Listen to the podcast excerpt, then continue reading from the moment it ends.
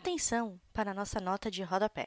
O Leia Como uma Garota é um podcast que aborda temas adultos e não é recomendado para crianças ou pessoas sensíveis a estes temas.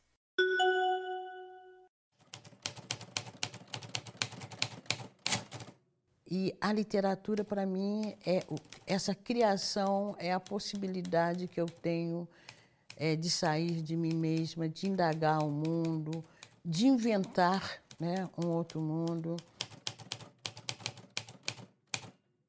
Que é isso, quando uma mulher fala, várias outras se identificam né, com as situações e, e acaba se formando um diálogo, a gente não se sente tão sozinha uh, nas coisas que a gente passa.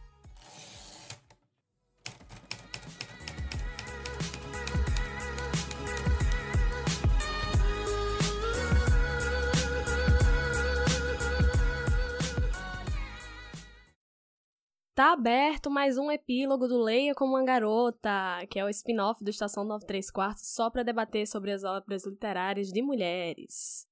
Eu sou Carol Lima e nesse episódio a gente vai se dirigir ao final dos nossos livros, do Corpo na Biblioteca, e vamos ver quais são as outras obras de Agatha Christie. Eu tô aqui com Fabris Martins. Oi, gente, vamos embarcar nesta viagem. Também está aqui comigo para descobrir os outros mistérios da A Gatinha, Lorena Macedo. Oi, gente, já estou aqui com meu terno marrom. E também, para completar esse time poderosíssimo de investigadoras, Nayara Seviciuk. Oi, gente, tudo bem? Péssimo! Eu não podia não fazer isso. Então, gente, como a nossa querida gatinha escreveu mais de 70 livros, e a gente obviamente não conseguiria falar de todos sem fazer um, programa de um ano, a nossa seleção ela buscou mesclar alguns livros mais consagrados e uns livros mais obscuros também, para ter de tudo um pouco. Só que as histórias sempre bem avaliadas entre o público e a crítica. O Leia Como uma Garota podcast colaborativo spin-off do Estação 9 3 quartos, só para debater sobre obras literárias de mulheres. Quer fazer parte da nossa equipe e discutir sobre literatura feita por mulheres? Preencha nosso formulário. Você nos encontra no Twitter e no Instagram na arroba lcug_pod e na nossa página do Facebook em facebook.com lcug.pod. Venha fazer parte desse projeto e nos ajude a divulgar essas histórias que nos inspiram. Bom, o primeiro livro que a gente vai falar é o The Secret Adversary, ou O Adversário Secreto, que são dos detetives Tommy e Tuppence. A edição britânica dele foi lançada em 1922 pela Bodley Head, que é uma editora que publicou vários dos livros dela, né? E ele tem 320 páginas. Também foi um, um romance que foi adaptado. Nesse caso, a edição brasileira é a da LPM e tem 336 páginas e foi traduzida por Renato Marques de Oliveira. E ele é o segundo livro publicado de Agatha Christie. Né? E o primeiro trazer esse casal de detetives, que são Tommy e Tuppence. Ele vai contar a história desses jovens que estão desempregados e com vontade de viver uma adventure, de viver aventuras, né? Aí eles acabam se envolvendo na busca por Jane Finn, que é uma moça que desapareceu depois de um naufrágio de um navio de passageiros na época lá da Primeira Guerra. E assim, Acreditava-se que ela tinha documentos secretos comprometedores para a Inglaterra e os outros países aliados na guerra. Então, os detetives vão ser contratados pelo Serviço Secreto Britânico e vão partir em busca da moça, né? Será que eles vão partir em busca para acabar com ela ou para assar ela, né? Fica aí a dúvida. Fiquei curiosa. Será que eles vão procurar ela para pagar ela? É a primeira coisa que eu consigo pensar, já que ela tem esses documentos aí. Justamente por causa dos documentos. Será que eles estão indo para pegar esses documentos, para dar um fim nela, para salvar ela? Acho pouco provável. Será que ela tem utilidade viva? E interessante sobre esse livro é que ele foi a primeira obra de Agatha Christie que foi adaptada para o cinema em 1929, com um filme mudo alemão que chama The Secret Adversary or Adventures Inc. E os livros que a Agatha escreveu, né, sobre Tommy Tuppence, que foram cinco, e uma coleção de contos, duraram meio que toda a carreira da escritora. Então, ela fazia assim, intercalava muito os livros deles com os livros dos outros detetives. Né? Nossa, imagina o pessoal se fosse hoje em dia, né? Que acompanha séries e tudo mais, tendo que esperar anos para ter o próximo livro da dupla. É, o pessoal ia pirar, né? Porque o povo não quer esperar uma semana para ver o, o, episódio de série, quer ver a série toda numa sentada só. Não, e antigamente, assim que eu sou daquelas velhas, que passavam a série toda bagunçada, não passava em ordem. Então, assim, o episódio 2 vinha depois do 17, vinha o 4, assim, era uma bagunça. Não tinha essa coisa de vamos passar a série em ordem cronológica. O nosso próximo livro é O Homem do Terno Marrom, The Man in the Brown Suit, Pois é, então o The Man in the Brown Suit, O Homem no Terno Marrom, é um livro também que a gente selecionou aqui, com uma dupla de detetives também não tão famosa assim, apesar de Tommy Tampers ser mais. Mas esse então é, digamos, estrelado pela Anne Bedingfield e o Colonel Race. E esse livro foi lançado em 1924, também pela Bodley Head. Tem 312 páginas e ele também tem adaptações para TV em 1989, com um filme do mesmo nome, né? E tem uma graphic novel em 2007 que saiu pela HarperCollins. No Brasil, é, a versão atual que a gente tem dele é da LPM também, que saiu em 2019. Tem 272 páginas e foi traduzido pela Petrúcia Finkler. LPM tá arrasando, né? A LPM é, acho que é a rainha da Agatha no Brasil, né? Vai aparecer bastante aqui. É a detontora da porra toda. E o Homem do Terno Marrom, então, começa com a jovem e bela Anne Bedingfield indo para Londres, também atrás de aventuras. Pessoal aventureiro, né, gente? Não tem Netflix, dá nisso. É verdade. Isso é uma grande verdade. Bom, e aí a Anne vai a Londres, né, assim, querendo encontrar essas aventuras. E ela vai encontrar no local mais corriqueiro possível, que é a estação de metrô Hyde Park Corner né, lá em Londres. Então ela tá lá na plataforma, quando um sujeito magro, com cheiro de naftalina, se desequilibra e cai nos trilhos e morre eletrocutado. Passada! Gente, isso aqui é o The Orphan Black. Nossa, Orphan Black, melhor série. Eu acho que a Tatiana mais velha não tem cheiro de naftalina. Não, não tem não. Só tem uma coisa que essa mulher não tem é cheiro de naftalina. Mas pode fazer essa adaptação e botar ela em todos os personagens. Vai dar certo. Bom, e depois desse incidente né, no metrô, o veredito da Scotland Yard, então, é de que foi uma morte acidental. Mas a Anne não ficou convencida. E aí ela ficou se perguntando, então, quem era esse homem do terno marrom que examinou o corpo? Que aparentemente um homem de terno marrom examinou o corpo. E ela também ficou se perguntando por que, que esse homem chegou, examinou o corpo, saiu correndo e deixou para trás uma mensagem enigmática. Então, basicamente, o mote do livro é esse, né? Ela vai querer descobrir que aconteceu com o homem que caiu dos trilhos e o homem que examinou o corpo, que era o homem do terno marrom. Então, e esse romance, basicamente, ele mistura mistério, thriller, espionagem. E ele entrou aqui nessa lista, principalmente porque na nossa pesquisa ele foi apontado como um dos preferidos dos fãs da Agatha Christie, em várias listas. E eu achei interessante porque não é um dos títulos que eu mais ouço falar, mas parece que entre os fãs dela ele é bem quisto, assim. E uma curiosidade sobre ele, então, é que as 500 libras que a Agatha Christie recebeu pela primeira publicação dessa história pagaram o primeiro carro dela, que foi o Morris Cowley de nariz cinza. Procure ele no, no Google. É um carrinho simpático. É um carrinho bem simpático, né? Olha, ele ainda é conversível. Ela estava no começo de carreira, né? Deve ser um bom investimento.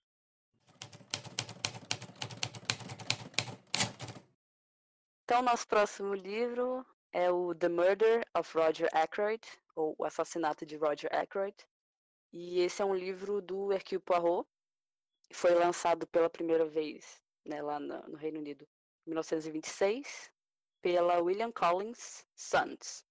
Tem 312 páginas e de adaptações ele tem uma peça em 1928 é, em Londres que depois foi para Broadway em 1932 e a peça deu origem a um filme de 1931, depois um filme russo em 2002, cujo título é uma tradução que seria algo como A Falha de Poirot.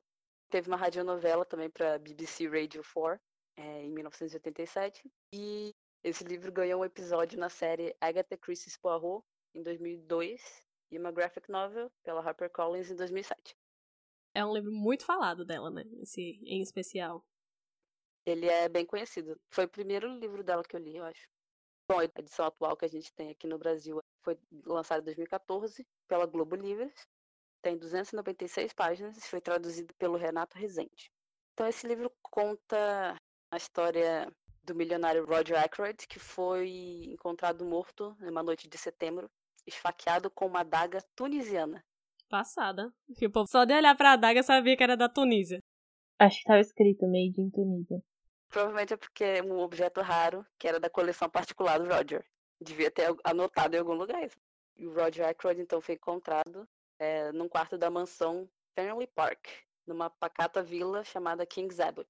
E a morte dele é a terceira de uma sequência de crimes misteriosos que começou com Ashley Ferrers, que pode ter sido causada ou por uma ingestão acidental de sonífero ou envenenamento articulado por sua esposa. Essas, aliás, completa a sequência de mortes num provável suicídio. Então, essa família Ferris aí se ferrou, realmente. Parece que todo mundo morreu. E os três crimes em série chamou a atenção de uma senhora chamada Carolyn Shepard, que é irmã do Dr. Shepard, médico da cidade, e o narrador da história. É o Derek. São os, os antepassados do, do Shepard, lá de Grey's Anatomy. Gostei. Então a Carolyn Shepard suspeitou de que havia relação entre as mortes, porque a Miss Ferris era muito próxima do Roger Ackroyd, que também era vivo. Então a Caroline pede ajuda do detetive belga aposentado, Hercule Poirot, que estava passando merecidas férias na vila. O menino não pode tirar férias em paz, né? Oh, meu Deus. Nossa, todo lugar que ele viaja, alguém morre. Tranca esse homem em casa, gente. Alguém cancela esse passaporte aí. Ele é o assassino, é isso que eu tô pensando. Eu acabei de pensar isso agora. Dun, dun, dun. Então, basicamente, essa história tem bastante ameaças, chantagens, vícios, heranças, obsessões amorosas e uma carta reveladora deixada por Miss Ferris. E aí isso compõe o cenário dessa surpreendente trama. Então, esse livro é um dos mais famosos da Agatha. E uma curiosidade sobre ele é que ele foi publicado pela primeira vez no London Evening News como uma série de 54 partes em 1925, titulada Who Killed Aykroyd? Mas ele tem que comprar 54 jornais, gente. Imagina ter que esperar, tipo, ler só um capítulo, a esperar até outro dia para poder ler mais, gente. Que inferno. E esse romance foi dedicado para Punk, o apelido da irmã mais velha de Agatha, que era Marge. De onde que saiu Punk pra Marge, eu não sei. Ela era levada da breca. Exato.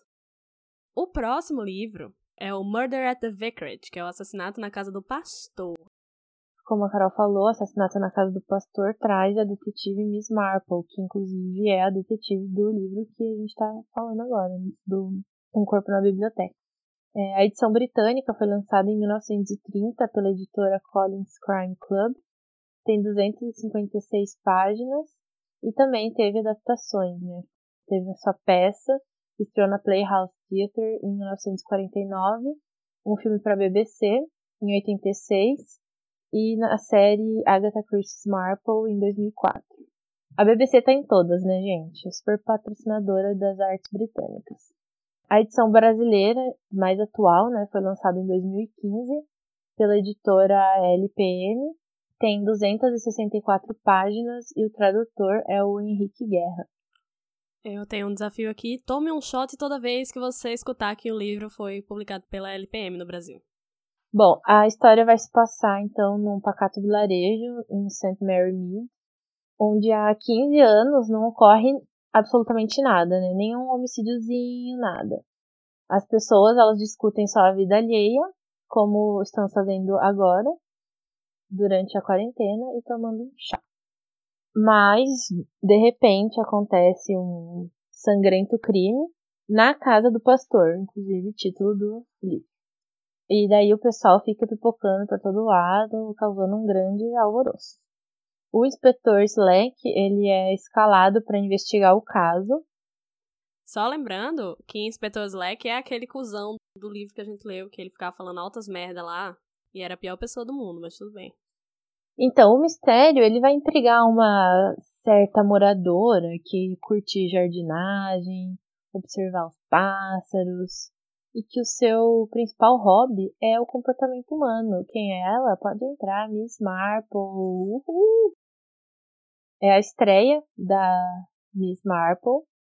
e o aparecimento de personagens inusitados e engenhosidade da trama fizeram desse romance um dos clássicos da Agatha Christie. E esse é o primeiro livro que a gente tem contato com a Miss Marple. Ai, maravilhosa, tudo para mim. Gente, sabia que eu, quando eu li Um Corpo na Biblioteca, eu não imaginava que ela fosse uma velhinha. Eu imagino que foi um choque, né, pra tu descobrir que era uma senhorinha. Eu amo esses episódios de epílogo porque eu fico morrendo de vontade de ler todos os livros.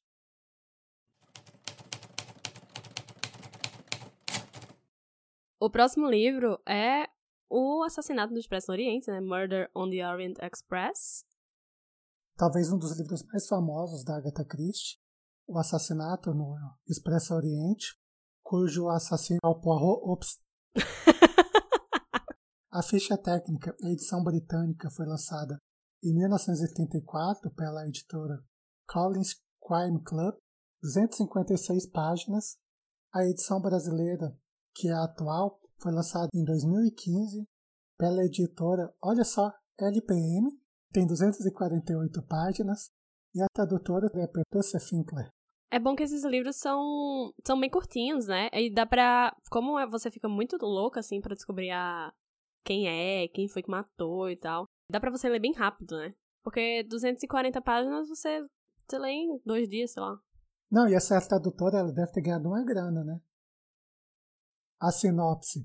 Perto da meia-noite, quando a neve acumulada sobre os trilhos interrompe a jornada do Expresso Oriente, o famoso e luxuoso trem de passageiros do mundo que liga a Ásia e a Europa. A bordo milionários, aristocratas, empregados e um assassino. Que a gente já sabe que é Poirot.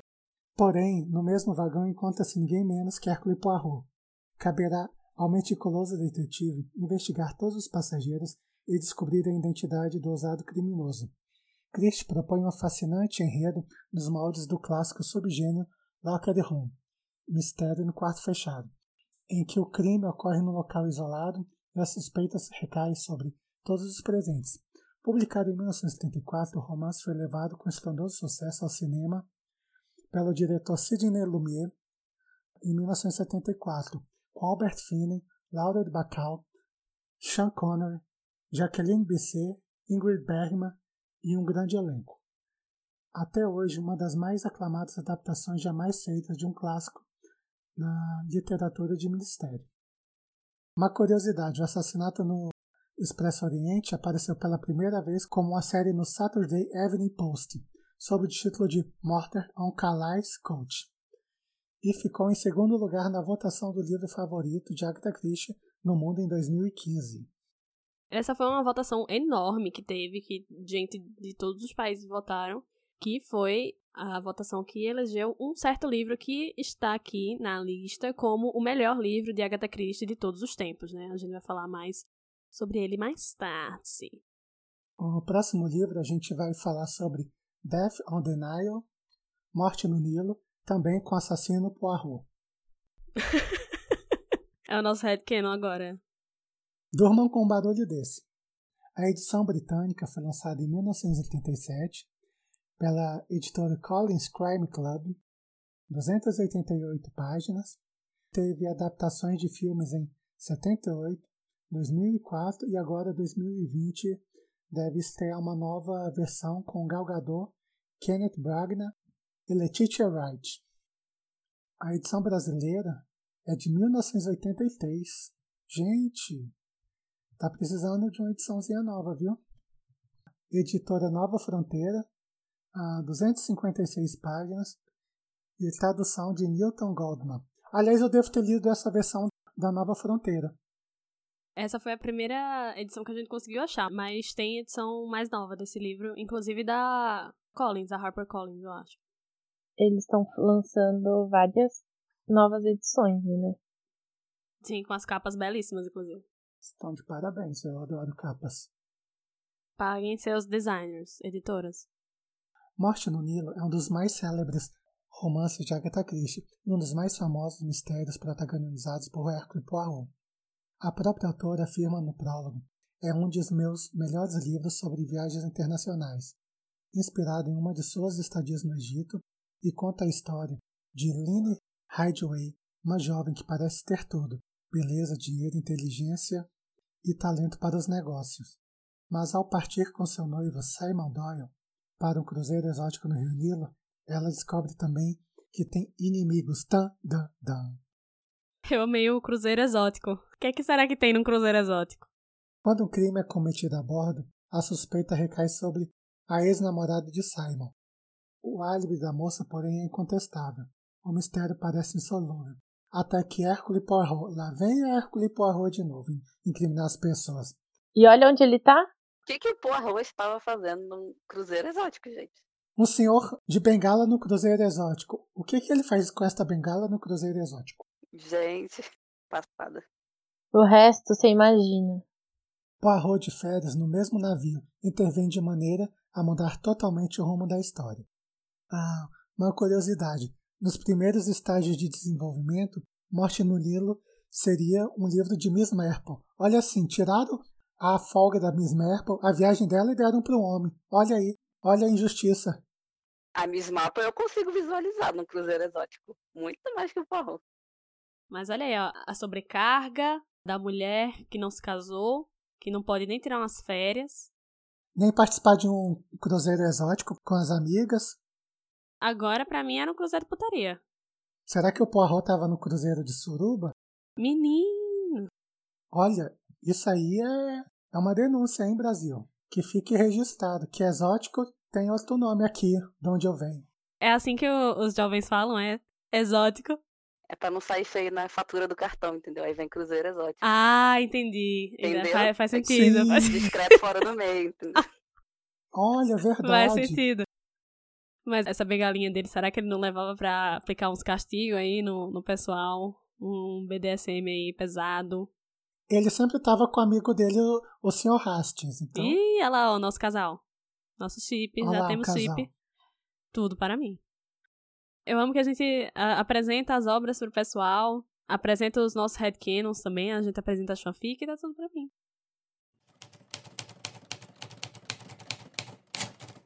O próximo livro que a gente vai trazer é o Then There Were None, que é o, agora traduzido como E Não Sobrou Nenhum. Então, foi lançado em 1939 pela Collins Crime Club também. Tem 272 páginas. E assim, ele tem mais de 18 adaptações já.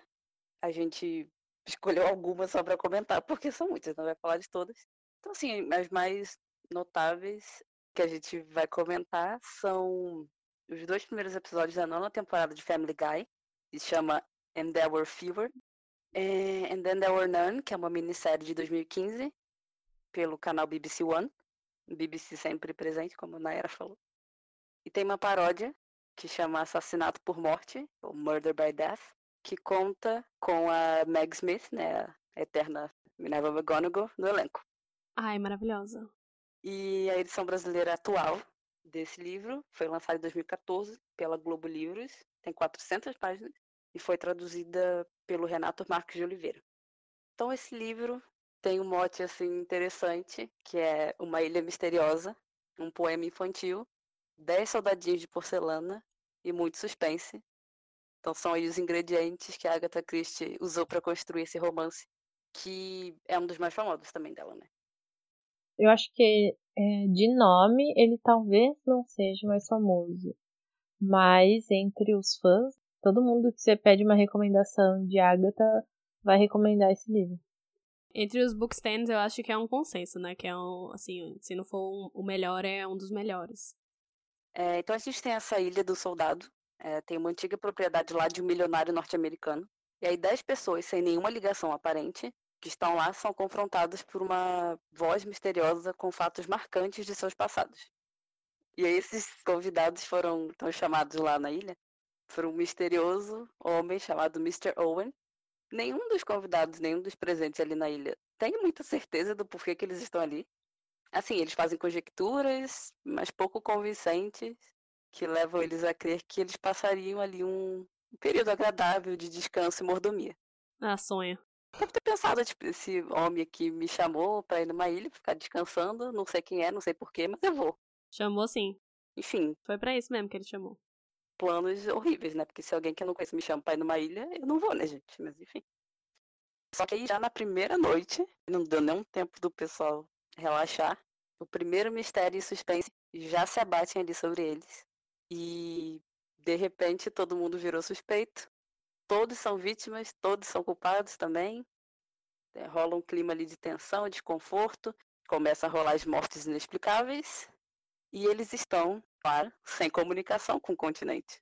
Por causa de uma forte tempestade. Então essa estadia que eles estavam achando, com base em nada, que ia ser uma coisa de mordomia, de férias, de ah, vou descansar aqui, acaba virando um pesadelo, né? Amor. Todos ali começam a se perguntar: quem é esse Mr. Owen? Ah, pararam pra se perguntar agora, as bonitas. É, pois é, a pessoa que você não conhece te convida pra uma ilha deserta e você vai, enfim, né, gente? Querida, sai daí. Você vai morrer. E eles estão se perguntando: quem é esse homem? Tem mais alguém ali além deles na ilha? O assassino é um deles? E quem deles, né? Que, que mente tão ardilosa, mas também cruel, né? Teria preparado esses crimes tão complexos que estão acontecendo e por quê, né? Que é o mais importante. E então são essas e outras perguntas que o leitor vai ser desafiado a resolver durante esse livro. E importante dizer, né, que esse livro não tem um detetive. A gente não está seguindo Holmes, Marple, nenhum dos detetives assim.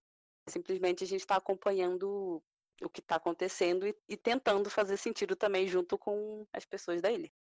Sim, esse é um livro que ele difere bastante, né, do estilo que ela costuma escrever, assim, em todos os aspectos, inclusive nesse. É, eu acho que esse livro não tem um detetive porque o próprio leitor é o detetive. O leitor vai pegando todas essas pistas, essas coisas que estão acontecendo, também levando em consideração o medo, a angústia ali que está sendo narrada, e vai ele mesmo tentar descobrir o que é está acontecendo, por quê e quem está cometendo esses crimes como vocês falaram, né, esse é um livro diferente e muito bem executado, né, claro, isso é muito importante. Então, por isso, ele é muito bem quisto entre os fãs da Agatha, super recomendado.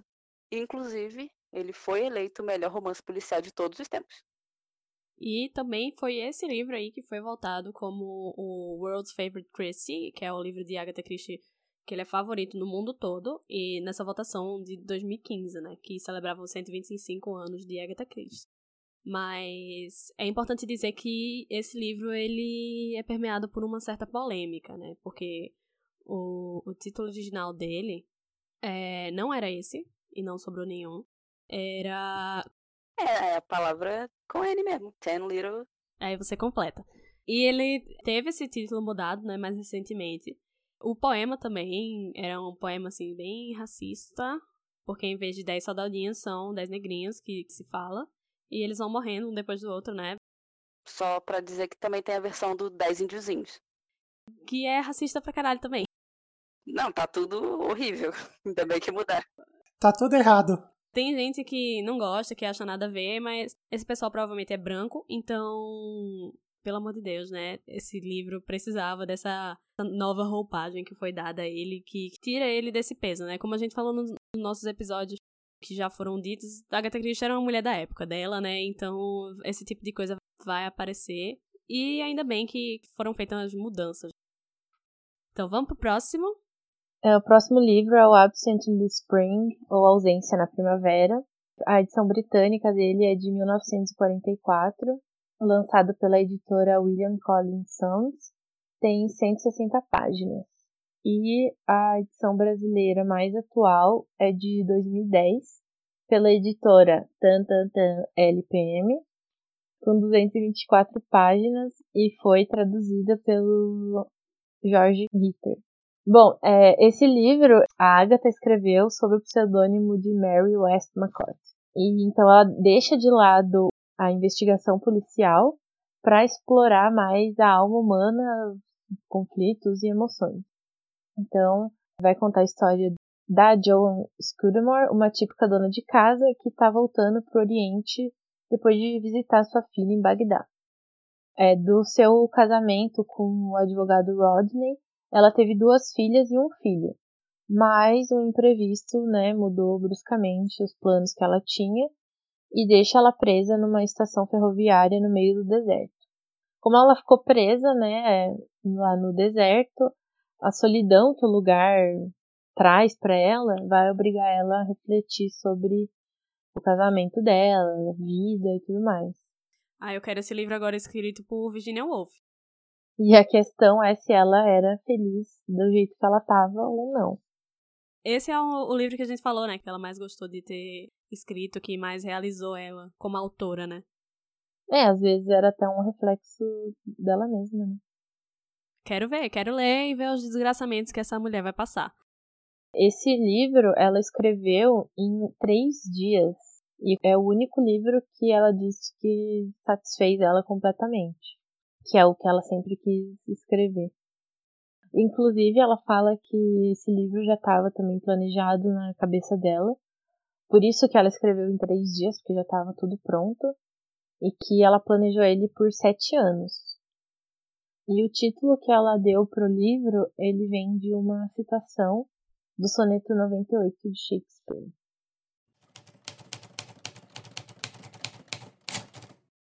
É, o próximo livro que eu vou falar, então, é o Crooked House, ou A Casa Torta, que é de 49, e tem como detetive o Charles Hayward.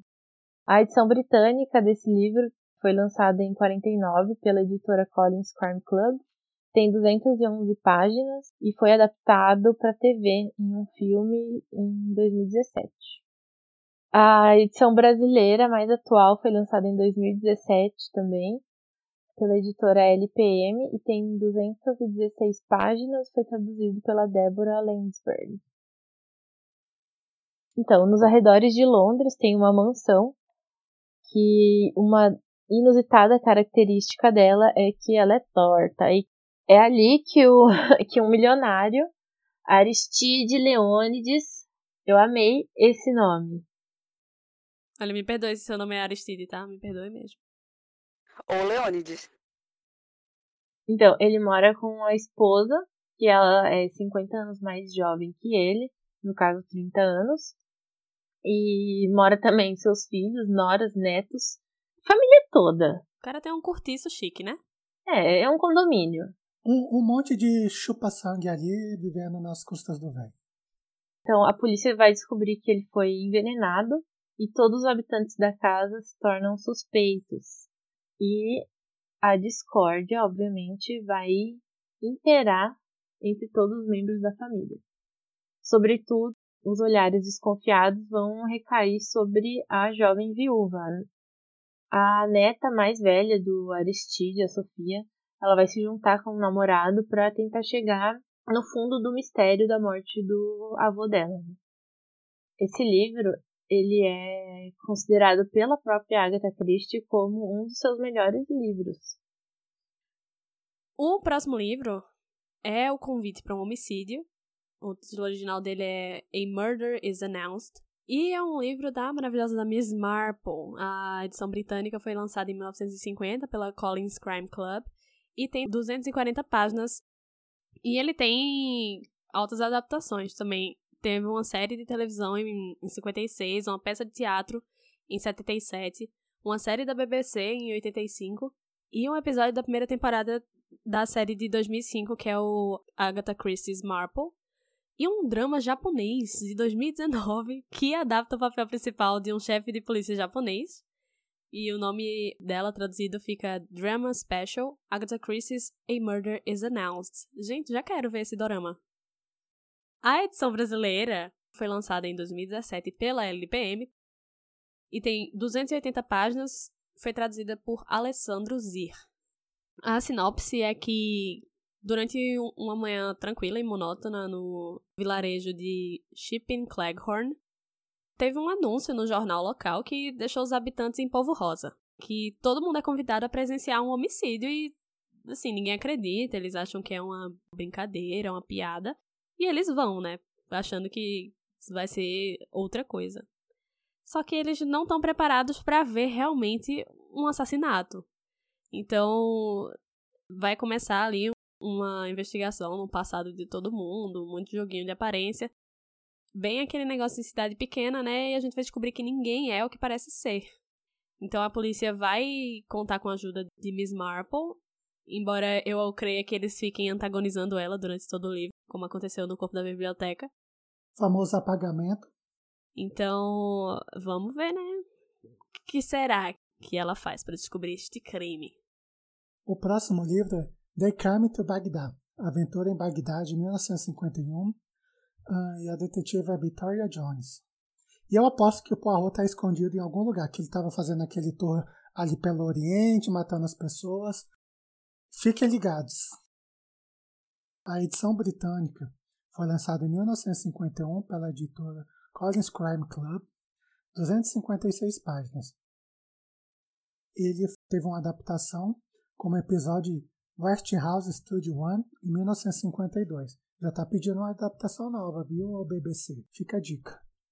A edição brasileira foi lançada em 2013 pela editora LPM, tem 272 páginas e a tradutora menina Patrícia Finkler. Aquela máxima de estar no lugar certo na hora certa definitivamente não se aplica a Victoria Jones.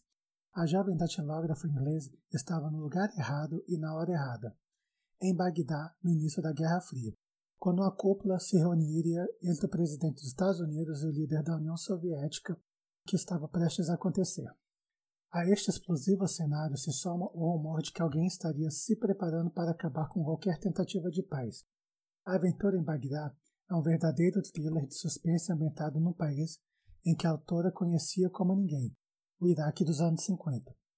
A experiência adquirida ao acompanhar o marido arqueólogo em diversas escavações na região imprimiu uma cor local à história da aventureira Vitória, que ainda atrás de uma paixão fulminante acaba no centro de uma trepidante intriga internacional.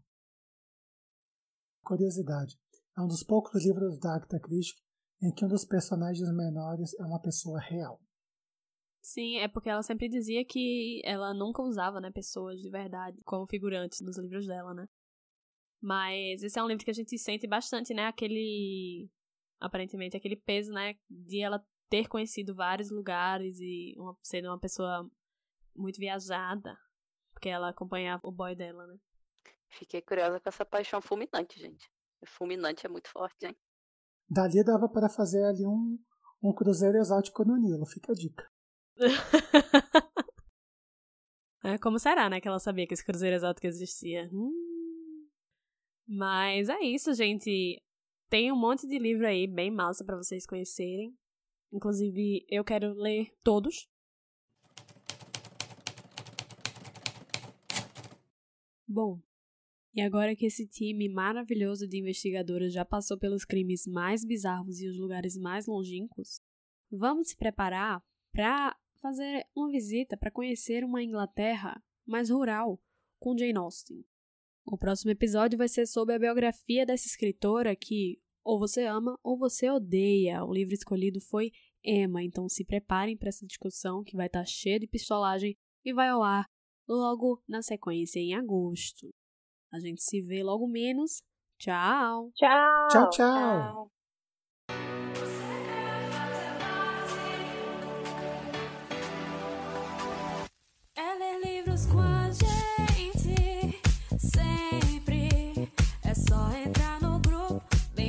Discutir com as manas.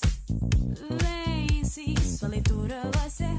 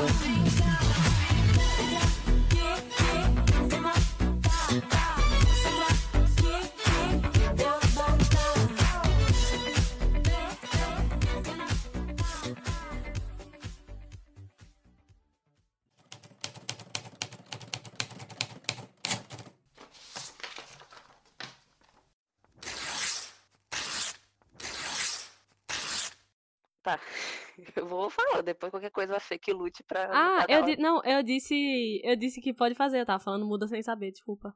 Aí fica difícil, Mas né, pode- Carol? Você, você quer que eu puxe ou você quer introduzir? Eu quero sempre introduzir, cara. Uou! Hum, Nossa. essa vai pros bloopers. Opa, vamos Ô, pegar, louco! vamos pegar um vinho.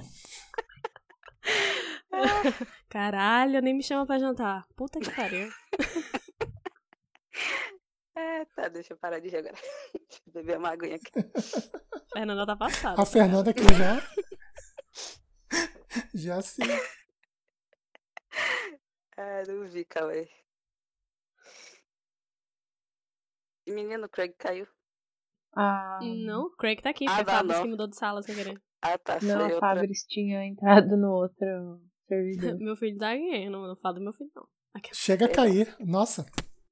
Fábio ficou tão nervosa que até mudou de sala pra se recompor. Tirem as tá crianças bom. da sala.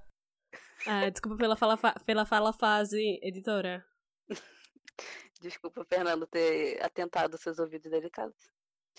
Vamos continuar aqui. Mas pode botar nos bloopers.